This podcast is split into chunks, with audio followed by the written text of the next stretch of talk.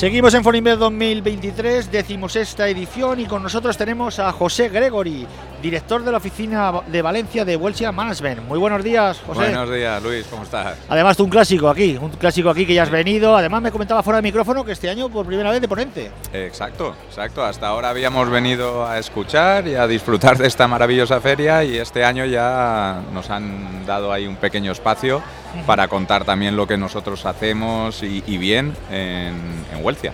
Ahora hablaremos que te está escuchando y me ha encantado. Pero, eh, por ejemplo, ¿qué te parece esta feria Forinvest desde el punto de vista de, cultura financiera para esta plaza tan necesitada de ello? Hombre, a mí, tú ya sabes que yo soy un claro defensor de la cultura financiera. Eh, bajo mi punto de vista se está mejorando mucho a, nivel, a, todo nivel, ¿no?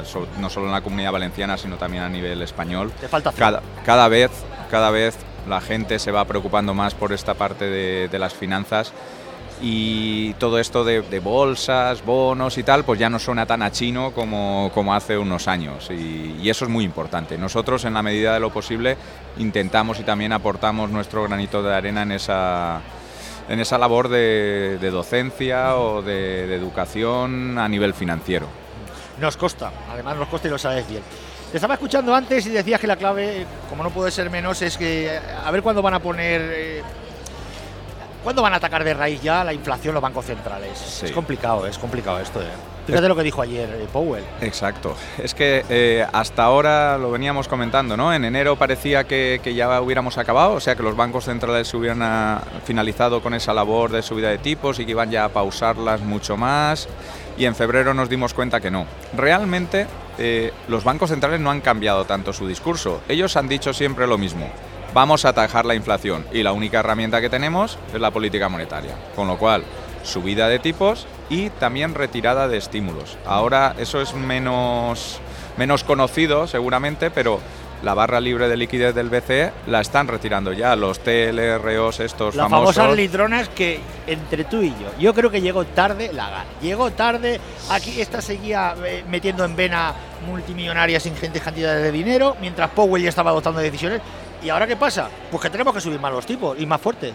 Es posible, es posible. Desde luego, eh, yo he sido muy crítico y lo soy con las decisiones de política monetaria, pero no solo con las del BCE, mm. también con las de la Reserva Federal. De hecho, los que marcan un poco el paso nos guste o no, es la Reserva Federal Americana. Tú fíjate en el balance, ya lo están reduciendo. Y nosotros todavía hacemos chistes, exacto, todavía hacemos chistes con aquello de la inflación transitoria.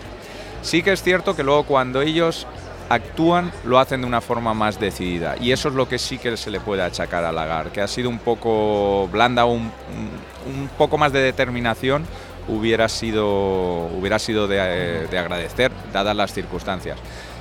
Ahora mismo lo que tenemos es que en, en, el caso americano sí que vemos la inflación subyacente que ya parece que haya hecho pico y que va reculando, va bajando.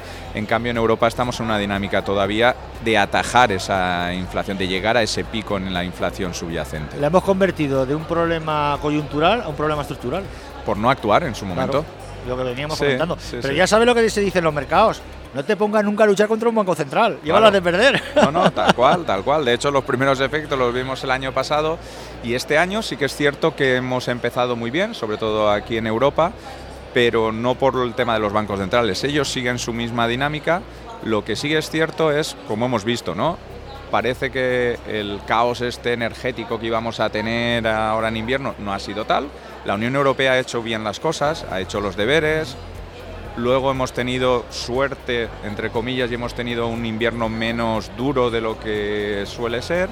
Y todo junto lo que ha provocado es que Europa, que debería de haber estado, según las estimaciones, en recesión ya en este primer trimestre, pues no lo está. En el último, perdón, del año pasado y primero de este, y no lo ha estado de momento. Veremos. Fíjate, la última edición de Forinvest, la del año pasado, se celebró en mayo. En mayo por aquí pasaba gente diciendo que venía el apocalipsis.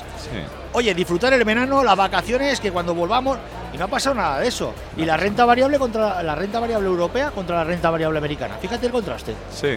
Sí, estas cosas pasan, o sea, la gente tenemos nuestras expectativas, ves un poco más allá y, luego muchas veces los profesionales yo creo que pecamos de cautos.